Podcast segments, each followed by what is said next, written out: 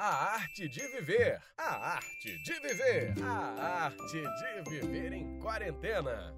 Saudações quarentenados e epitetônicos! Tudo bem aí? De boa na lagoa? É! Vamos começar agora mais uma leiturinha da nossa A Arte de Viver em Quarentena, volume 49. É, meu povo, estamos avançando e o nosso tema de hoje é. Alguém se lembra? Tome posições. Hum. Uma vez tendo deliberado e determinado que uma certa linha de ação é a mais sábia, Nunca desconsidere seu julgamento. Mantenha-se firme em sua decisão.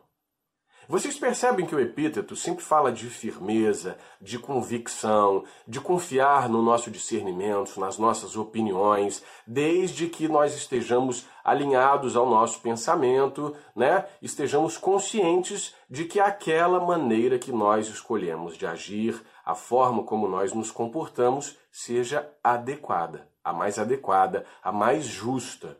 Eu não estou dizendo para que a gente se encaixe em perfis, em parâmetros, mas que nós possamos viver em sintonia, sintonia com o bom senso. Não é? Eu não estou dizendo que esse comportamento, aquele, aquela regra moral, aquela coisa, aquela maneira de agir é a mais certa, é a mais adequada. Mas, no fundo, no fundo, nós sabemos como proceder. Nós conhecemos as regras do bom proceder, do bom viver. Não é verdade? Com bom senso, com discernimento, que são palavras que nós temos sempre aqui utilizado, que tem nos acompanhado na nossa leitura. Você concorda?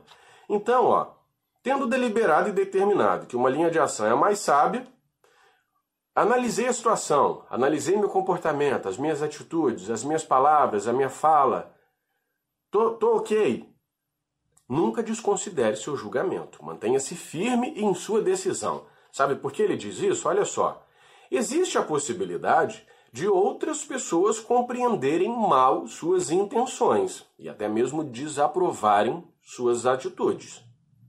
Entretanto, se estiver convencido de que está agindo bem, você não tem nada a temer. Tome posições, não seja covardemente evasivo. Epíteto também vem tratando desse assunto desde as nossas primeiras leituras, não é? Porque aqui, ó, existe a possibilidade de outras pessoas compreenderem mal suas intenções e desaprovarem sua atitude. Lembra quando ele já falou várias vezes que nós não temos controle sobre essas coisas? Sobre a forma como as pessoas nos enxergam ou o tipo de pensamento que elas vão ter a nosso respeito?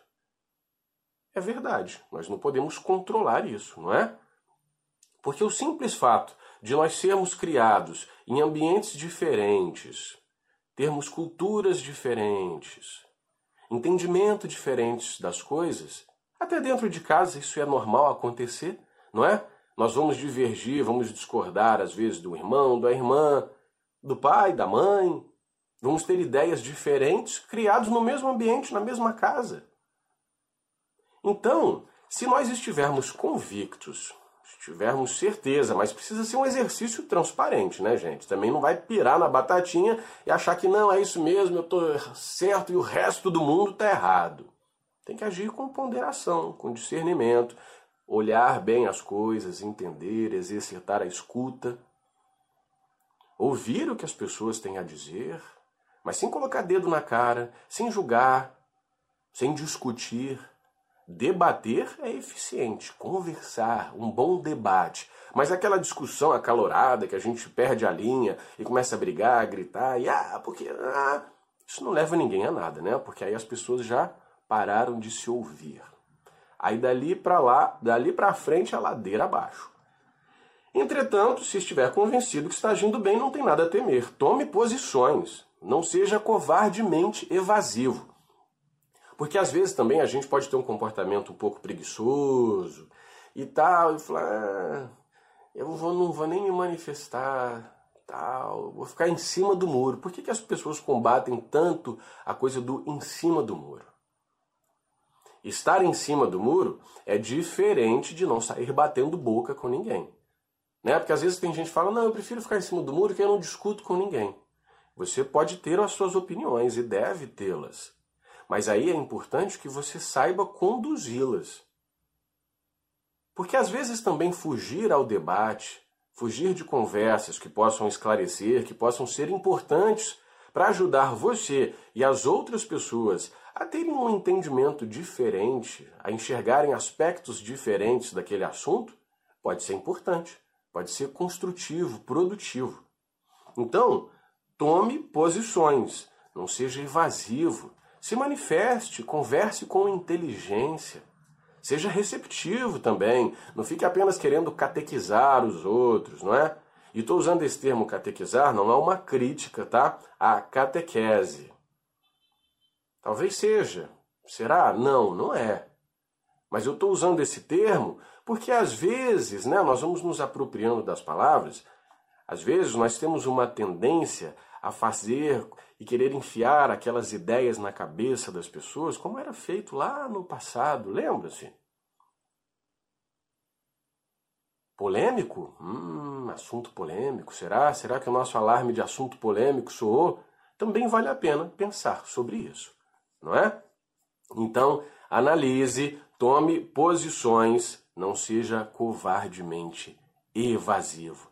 Bom, nossa leitura hoje é muito, muito, muito curtinha. Eu não vou me alongar, não é? E deixo essas reflexões para você a respeito da forma como nós conduzimos as coisas. Pense bem, analise, converse, abra espaço para o diálogo. E pense no significado que as palavras têm, que o nosso comportamento tem e como eles refletem na coletividade. Tá bom? Olha só, nossa próxima leitura: cortesia e lógica, cada uma em seu lugar. Hum, cortesia e lógica, cada uma em seu lugar. Pense nisso. Não se esqueçam de compartilhar, de curtir, de marcar os coleguinhas e nós nos vemos na próxima leitura. Um abraço, quarentenados. Até lá! A arte de viver. A arte de viver. A arte de viver em quarentena.